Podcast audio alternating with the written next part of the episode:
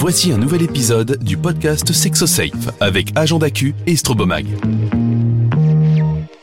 Bonjour à tous. Pour cette seconde partie du podcast de SexoSafe consacré au bondage, nous retrouvons Fenris, notre expert bondeur, et son partenaire de jeu, Yorick. Bonjour Fenris. La contrainte dans cette euh, pratique sexuelle ne se limite pas à l'utilisation de cordage, mais à d'autres accessoires.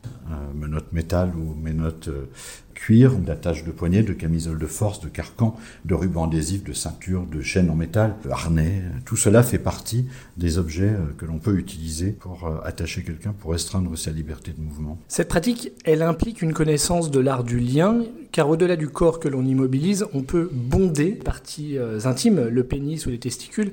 Est-ce que l'on rentre dans un autre univers? À mon sens, tout ce qui a rapport au, au CBT, donc le jeu avec les parties génitales, n'est pas directement du bondage le CBT est une déclinaison du bondage, c'est une partie qui suit le bondage. C'est-à-dire que une fois qu'on a attaché la personne, on n'est pas obligé de faire du CBT, mais on peut le faire. Il faut comprendre que le, CBT, c'est extrêmement sensible parce que c'est un point évidemment extrêmement fragile.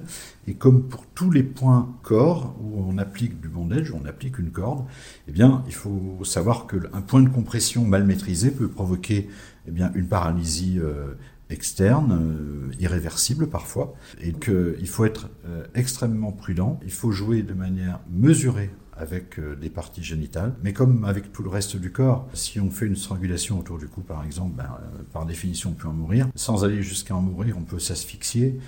ce n'est pas un jeu neutre. Le bondage, c'est aussi de la suspension. Tu peux nous en dire plus?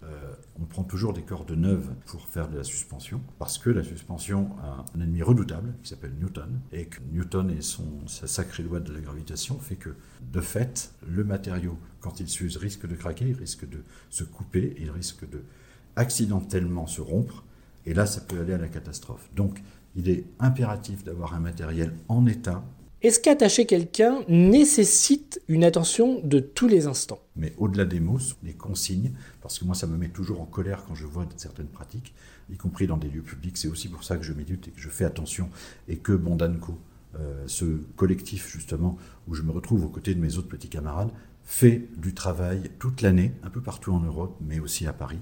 Nous faisons en sorte d'avoir ce travail de démonstration pour ne pas laisser faire n'importe quoi. Yorick, lui, c'est le bondé, celui qui se fait attacher. Comment en es-tu venu à cette pratique? Pendant toute mon enfance et mon adolescence, j'ai continué à faire bon, ce qu'on appelle du self-bondage ou auto-bondage.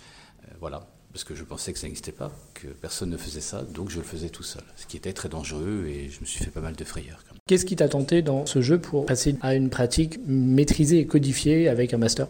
Au début, j'ai vite vu les limites, puisque partie importante psychologique du bondage, c'est que savoir qu'on n'a pas se libérer seul. Or, euh, quand on s'attache soi-même, on se laisse toujours une porte de sortie. Donc, j'ai cherché euh, à l'adolescence, effectivement, à rencontrer d'autres personnes avec qui j'allais pouvoir jouer à ce jeu-là. Mais ce qui m'a conduit d'ailleurs à découvrir euh, mon orientation sexuelle. Et qu'est-ce que ça te procure comme, comme plaisir? De bien-être très intense, finalement. J'ai plusieurs images. La, la première, c'est l'étreinte.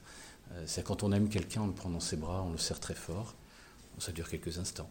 Là, c'est la même chose, c'est-à-dire qu'on part, on est, libre, et euh, les cordes s'ajoutent aux cordes. C'est pas le fait d'être attaché, c'est pendant le temps de tout l'attachement, qui est souvent très sensuel, et, cette étreinte se prolonge, euh, c'est très rassurant. Ça m'évoque aussi l'effet que peut avoir la camisole de force sur certaines personnes qui, vont être apaisées, qui vont être calmées par le fait d'être contraints. Euh, et puis il y a la, relation de confiance. Effectivement, quand je me fais attacher, je, je ne me fais attacher que par quelqu'un en qui j'ai entièrement confiance, ce qui me permet d'évacuer complètement toutes les questions. Euh, est-ce que ça va bien se passer Est-ce qu'on va respecter les limites Alors là, je me laisse complètement aller et franchement, je, je suis tout simplement bien.